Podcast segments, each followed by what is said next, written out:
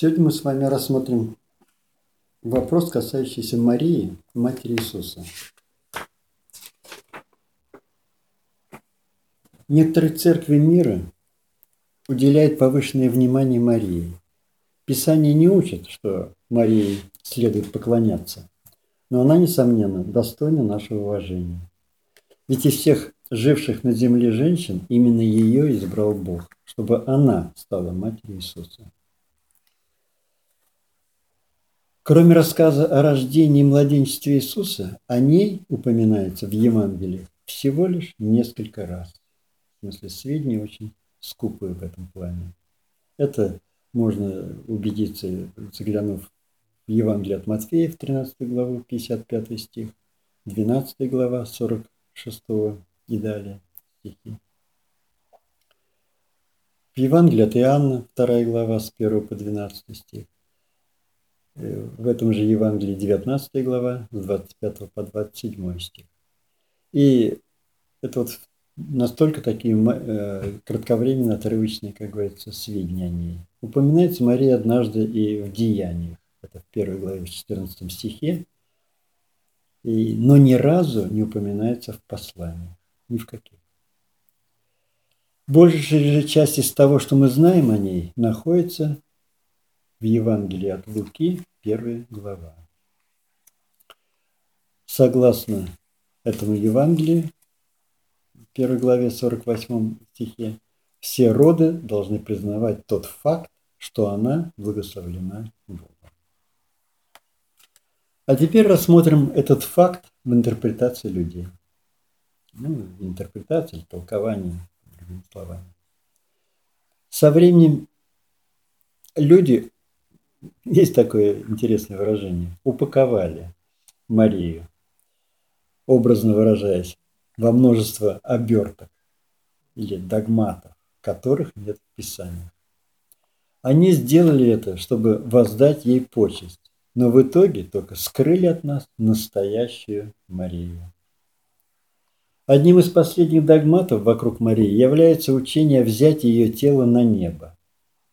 Это учение провозглашено в 1950 году Папой Римским. У этого учения два недостатка. Во-первых, Библия этому не учит. Во-вторых, Библия учит противоположному. Иисус утверждал, что никто не восходил на небо, как только сошедший с небес Сын Человеческий. Это отрывок из Евангелия от Иоанна, 3 глава, 13 стих. Если вам будут говорить, что Иисус сказал эти слова при своей жизни, а Мария вознеслась позже, то укажите на то, что Иоанн записал их в 90-е годы, то есть через много лет после смерти Иисуса. Это первая так называемая обертка. Вторая обертка – это учение о непорочном зачатии Марии о непорочном зачатии, имеется самой Марии. Оно возникло из доктрины всеобщего наследственного грехопадения, имея в виду наследование греха Адама. Но отступнической церкви не нравилось говорить, что Мария родилась греховной. И поэтому было провозглашено, что при зачатии Марии, Марии произошло чудо, она была зачата непорочно и, следовательно, не родилась в грехе. Вот как здорово все повернуто. А ведь Библия учит, что каждый ребенок рождается безгрешным. Мы можем открыть Матфея 19 главу и прочитать 14 стих. Но Иисус сказал, «Пустите детей и не препятствуйте им приходить ко мне, ибо таковых есть Царство Небесное». Да и пророк Иезекииль еще раньше подчеркивал, что каждый из нас отвечает за собственный грех, а не за грехи своих отцов. Это в противовес тому, что, вот, что каждый ребенок рождается, наследует грех.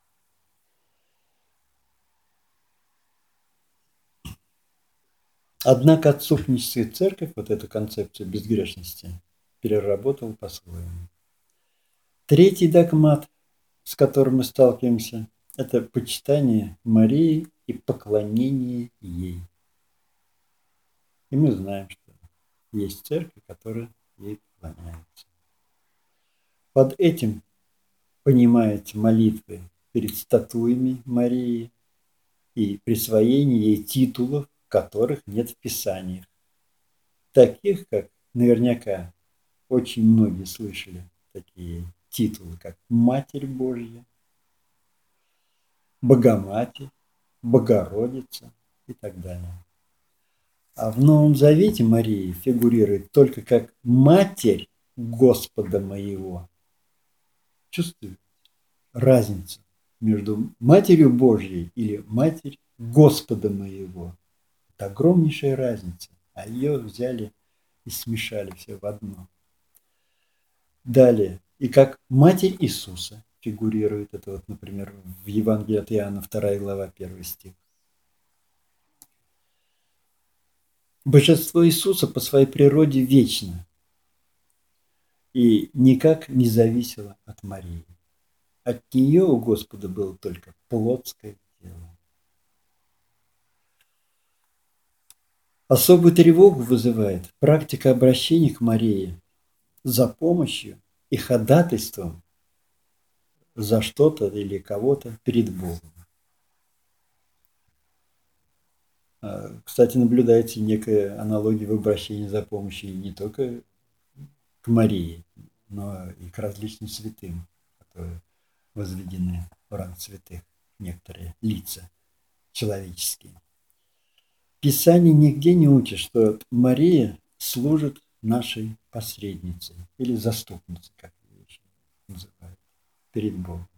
Напротив, Павел говорил, что един и посредник между Богом и людьми. Человек Христос Иисус. Это стих из первого послания Тимофея, 2 глава, 5 стих. Тревожность по поводу поклонения Марии вызывает и тот факт, что это ложно характеризует Бога. Так одну женщину спросили, почему она молится Марии? А та ответила, если Иисус и послушает кого-нибудь, так это свою мать. Вот это здорово. Что это говорит о Боге Иисусе? Что они не хотят нас слушать. Поэтому мы вынуждены как бы обращаться к тому, кто повлиял бы на них. А Библия, однако, учит, что Бог любит нас и заботится о нас. И об этом говорится в первом послании Иоанна, 4 глава, 8 стих, 16 стих, где написано «Бог есть любовь». И далее «Он печется о вас». Это выражение из первого послания Петра, 5 глава, 7 стих. И тут можно еще вспомнить, что при жизни на земле Иисус подчеркивал, что духовные узы важнее физических, даже если речь шла о его матери. Заглянем в Евангелие от Матфея, 12 главу. И прочитаем с 47 по 50 стихи. И некто сказал ему, вот матерь твоя и братья твои стоят вне, желая говорить с тобою. Он же сказал в ответ говорившим, кто матерь моя и кто братья мои? И указав рукой своей на учеников своих, сказал, вот Матерь моя и братья мои. Ибо кто будет исполнять волю Отца моего Небесного, тот мне брат и сестра и мать.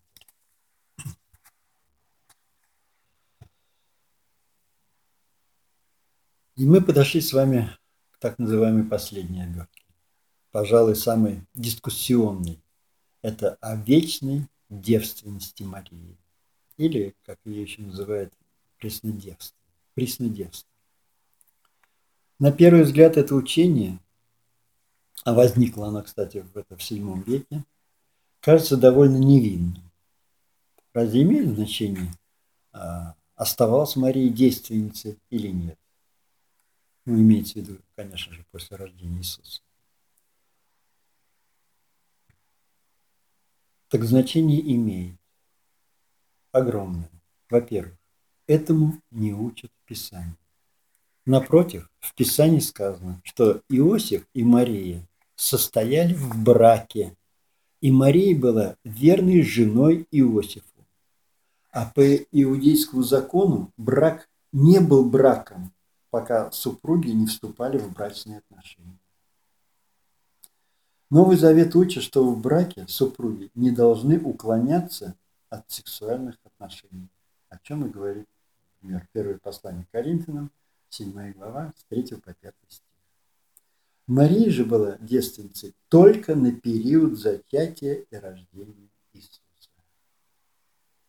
Вот это важная точка в этом вопросе. Далее. В Евангелии от Матфея в 13 главе с 55 и 56 стих рассказывается, что Иисус имел, по крайней мере, четырех братьев и двух сестер. Они, конечно, были единоутробными братьями и сестрами Иисуса, так как имели одну мать, Марию, конечно. Но ни одного отца.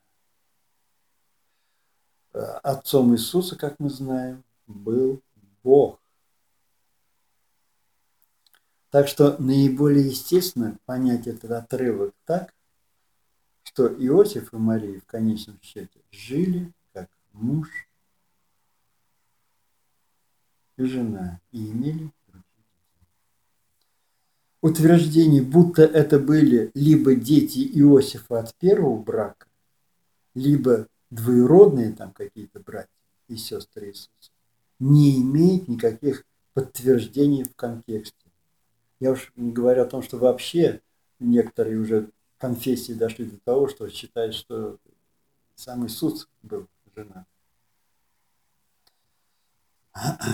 На, на каких-то женщинах. От догмата о преснодевстве Марии нельзя просто так отмахиваться еще и потому, что этот догмат умаляет институт брака и семьи и говорит, что быть холостым каким-то образом святее, чем состоять в браке. А Павел предсказывал, что одной из характеристик отступничества будет запрет вступать в брак тем, кто хочет жить святой жизнью. Можно открыть первое послание Тимофея, четвертую главу. Четвертую главу. И прочитаем с первого по третий стих его первой половины. Дух же ясно говорит, что в последние времена отступят некоторые от веры, внимая духом обольстителем и учением бесовским, через лицемерие лжесловесников, сожженных в совести своей, запрещающих вступать в брак. Так что рассмотренный вопрос в очередной раз доказывает, что в Библии нет ничего незначительного, а, чем можно было бы пренебречь. Это мы сейчас с вами рассмотрели.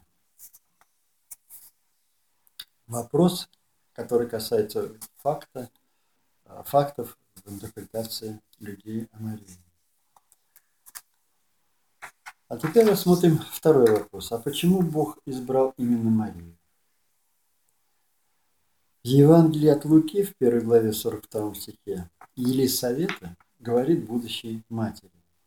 Благословенна ты между женами. То есть самая благословенная из женщин. Что, собственно, было такого особенного в Марии? В слове нет ни намека на то, что она была такой добродетельной и совершенной, что у Бога просто не было иного выбора. Напротив, нам говорит, что выбор Марии был выражением Божьей благодати. Ангел приветствовал ее словами. Это в Евангелии Луки 1 глава 28 стих. Радуйся, благодатная. А благодатная, и значит, получившая, получившая благодать. А слово благодать говорит о незаслу, незаслуженном благоволении. Так что вот говорит о том, что это не вот какая-то она уже была особенная, которую избрал Господь. Для того, чтобы она стала матерью Иисуса. Мария была обручена с Иосифом, и оба они были из простой бедной семьи. Это видно из отрывка в Евангелии от Луки, 2 глава, 22-24 стихи. Хотя и были они оба из рода царя Давида. И, казалось бы, они должны быть какими-то там вельможами, богатеями и так далее, по линии царя, но тем не менее это не так. А так как Иисус не был кровным потомком Давида через Иосифа, то, чтобы исполнилось пророчество из, второго, из второй книги Царств, 7 глава, 12 стих, он должен был быть его кровным потомком через Марию. И он стал. Именно через Марию. Вернемся к Евангелию от Луки, 1 глава, 28 стих, который мы прочитали уже. Когда ангел сказал Марии, радуйся, благодатная, Господь с тобой. От слов ангела она смутилась. Это уже фигурирует в 29 стихе.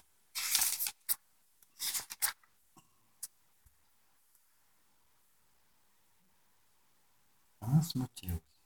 Большинство людей трепетали, оказавшись лицом к лицу с небесным посланником.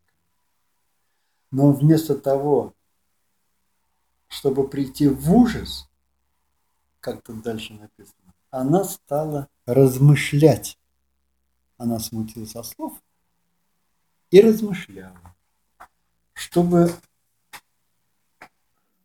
Какое размышление? С чем она связана? Что бы это было за приветствие? То есть Мария была из тех, кто умеет размышлять, то есть умеет думать. Это просто уже перечисляется те некоторые факты, которые из-за чего Господь Бог ее выбрал.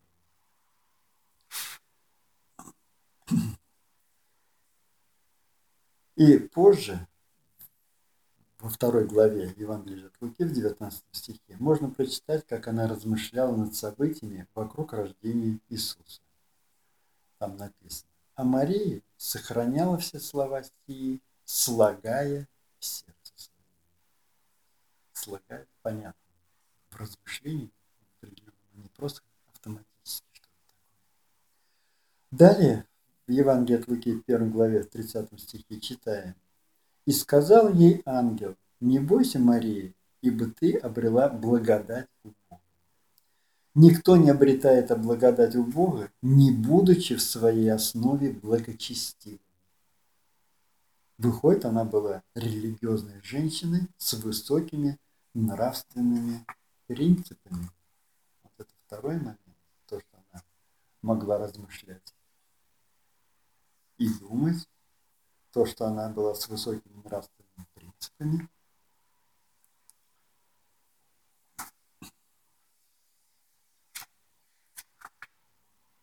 Далее, в Луке, первой же главе, 31-33 стихе, ангел продолжил.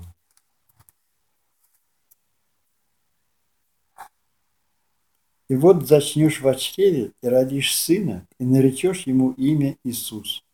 Он будет велик и наречется сыном Всевышнего, и даст ему Господь Бог престол Давида, отца его, и будет царствовать над домом Якова вовеки, и царство его не будет конца.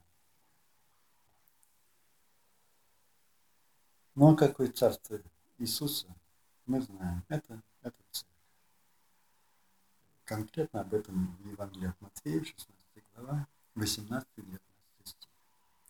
Однако юную Марию волновало не то, что должно было произойти через 30 с лишним лет, а в ушах еще в ее ушах звенели слова «Зачнешь в чреве и родишь сына». То, что мы прочитали в 31 стихе. И она сказала ангелу, «Как будет это, когда я мужа не знаю?» Это выражение из 34 стиха. На первый взгляд это напоминает ответ Захарии, когда он не поверил ангелу вследствие чего на 9 месяцев Господь Бог лишил его способности говорить за это. Но Мария спрашивала не о том, будет ли это, а о том, как это будет. Чувствуете разницу? То есть ангелу она поверила. Ее, как говорится, какие-то тонкости в этом плане интересовали, а глобально она все восприня... Э, восприняла и поверила. Далее, в 35, в 35 стихе первой же главы. Ангел сказал ей в ответ, «Дух Святый найдет на тебя, и сила Всевышнего осенит тебя. Посему и рождаемый святое наречется Сыном Божьим». Греческое слово здесь переведенное как «осенит» употреблено для выражения присутствия Божия. Вот оно в чем заключается, это выражение «осенит» присутствие Божие. Такое присутствие Бога когда-то наполняло скинию. То, что мы знаем из Ветхого Завета.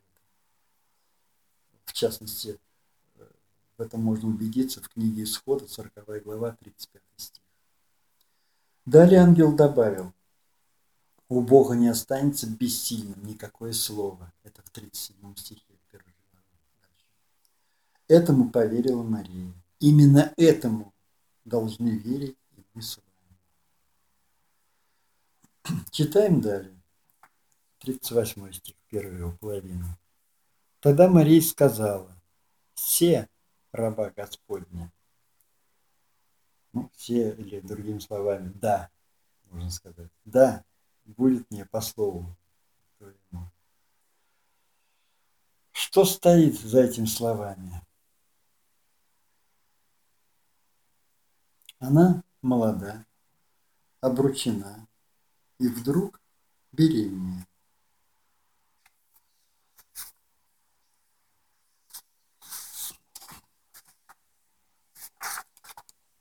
Нам даже трудно понять всю опасность ее ситуации в таком маленьком городке, как Назарет, там, где, где родился Иисус. Это и взгляды, это и перешептывание, и сплетни, и кривотолки. И мы прекрасно знаем, даже по своим, как говорится, по своей родине, чем меньше места, тем, соответственно, теснее люди в контактах живут друг с другом. И тем больше знают друг о друга, тем больше и те же самые перешептывания идут. Вот. И могла она даже поплатиться жизнью ибо закон гласил, что обрученную женщину, которая совершила прелюбодеяние, следует побить камнем. Это яствует из книги Второзакония, 22 глава, 23-24 стихи. Об этом и в Евангелии от Иоанна, 8 глава, 5 стих. Мария наверняка знала обо всех последствиях и все же сказала ангелу, да будет мне по слову твоему. Другими словами, она была покорна Божьей воле. Это тоже очередной момент того, почему Бог ее избрал в качестве матери Иисуса. Приблизительно через 40 дней после рождения Иисуса Мария с Иосифом принесли младенца в Иерусалимский храм чтобы совершить жертву. Там человек по имени Симеон взял Иисуса на руки и рассказал обо всем, что совершит в будущем младенец. Был от него и зловещее предупреждение Марии. И тебе самой оружие пройдет душу, да откроется помышление многих сердец. Это выражение из 2 Евангелия от Луки, 2 глава, 35 только смелая и мужественная женщина могла встретить и пережить все испытания, принимая все, что было сопряжено с положением матери нашего Господа. Это следующий момент. То, что она была смелая и мужественная. А Бог как раз и нужен был сильный, крепкий, физически и душевно человек. Таким есть еще одно определение. которое все прекрасно знают. Твердый орешек. Вот она как раз являлась именно из такой породы твердых орешков. Твердость характера Марии связана и с такой чертой, которой, кстати, не достает многим. Она была готова взять на себя ответственность. Это следующий момент. Причина выбора Господа. А когда Иисус начал свое публичное служение, Мария с ним, Мария с ним была на свадебном перу в Каме. И там закончилось вино, и она сказала Иисусу, вина нет у них. Это выражение из Евангелия от Иоанна, 2 глава, 3 стих. Затем она обратилась к служителям. Что скажет он вам, то сделайте. То есть она выражала полную уверенность, что ее сын справится с ситуацией. Так что она была настолько, как говорится, послушна и верна, и, естественно, обретала, обрела такое качество, как уверенность. Еще один эпизод, показывающий Марию в следующие три года, это когда она пришла с другими детьми к Иисусу во время его общения с народом, э, которое описано в Евангелии от Марка, 3 глава, с 31 по 35 стихи. Тут до конца не ясна причина их прихода, но то, что была проявлена какая-то забота о нем, не, просто так какая-то, какую-то заботу она хотела проявить о нем. Это было явно. В этом месте повествования мы теряем Марию из вида и до момента связаны с крестом. И вот на холме, называемом Голгоф, Мария наконец поняла слова, которые услышала много лет назад от благочестивого человека по имени Симеон, который сказал, и тебе самой оружие пройдет Остается последняя сцена. После смерти, погребения и воскресения Иисуса ученики ждали в Иерусалиме прихода Святого Духа и рождения Царства, то есть Церкви. Там была и Мария, и братья Иисуса, что фигурирует в книге Деяния 1 глава 14 стих. Что с ней происходило далее, мы не знаем. Бог открыл нам лишь то, что она была с церковью те волнующие первые дни ее существования. Итак, повторим те несколько черт характера Марии, которые, несомненно, повлияли на выбор Бога в ее пользу. Первое. Она была способна к размышлению, что мы уже отмечали, естественно. Она была благочестивой, она верила в Бога и Его силу, она была смиренной, она покорялась Божьей воле, она знала Писание, она была смелой и мужественной, она была ответственным человеком. Она беспокоилась о благополучии В дальнейшем она выражала уверенность в своем сыне. Она была верна своей задаче до конца. И, конечно же, любовь здесь является главным компонентом почти всех перечисленных качеств. Можно добавить, подобные качества делают вообще любого пригодным для того, чтобы быть использованным Богом и послужить.